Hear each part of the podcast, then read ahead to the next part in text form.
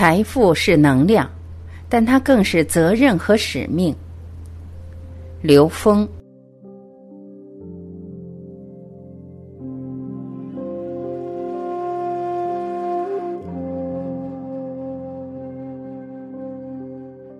我们人执着在我们三维空间，其实是一个非常非常可悲、非常非常渺小的状态。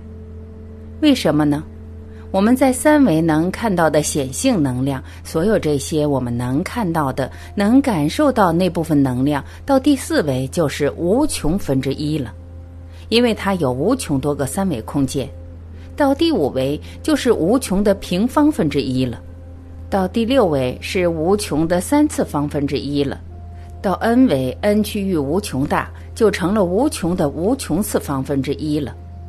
无穷的无穷次方分之一，大家想想，多么的渺小啊！完全被忽略了。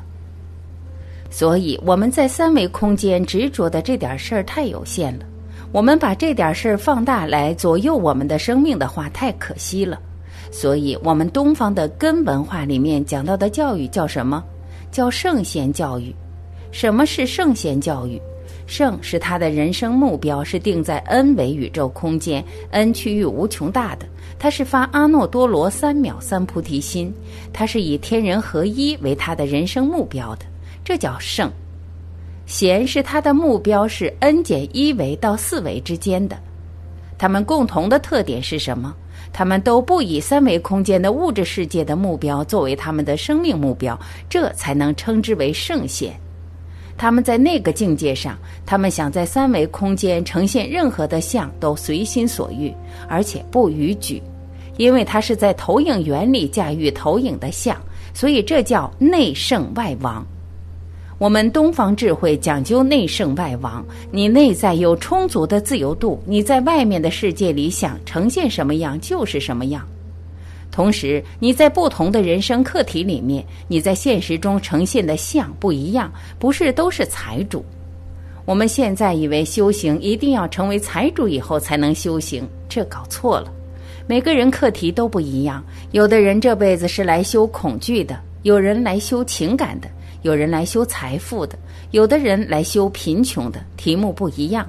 但是大家一股脑都想当财主，都觉得当了财主以后才能修行，说无财不养道，搞错了。我一个朋友问我，他当时在珠海，他说我要修行的话，我一定要创造我的物质条件，我创造了物质条件，我才能修行。我说你对物质条件的标准有没有？十年前你从甘肃到珠海，你当时的物质条件是什么？他说：“当时很简单了，一部车，银行里五万块钱，然后有一栋房子。”我说：“那你现在的物质条件跟那时候比如何？”他说：“早就超过了。”我说：“那你现在的标准是什么呀？”那当然水涨船高了，大家的生活水平提高了，所以这个根本就不是理由。所有的修炼一定是当下开始，不管你现在干什么，是什么状态，你要等到你挣了钱再修行，挣足了钱再修行，那真的太可惜了。你把你真正的今生今世的好时光给耽误了，因为你挣钱的过程就是修炼，你是通过你修出了自由度，你的创造财富才变得很自在，否则你很有可能透支你的生命能量。财富是什么？财富是能量，但它更是责任和使命。一个人没有想好承担更大的责任和使命的话，多余的财富是他灾难的诱因。六合彩的中奖者跟贪官不都是这么回事儿吗？所以一定要考虑你想承担多大的责任和使命。你在想你要挣多少钱，但大部分人并没有理解这件事，就盲目的去挣钱。其实这个世界每个人的钱是个定数。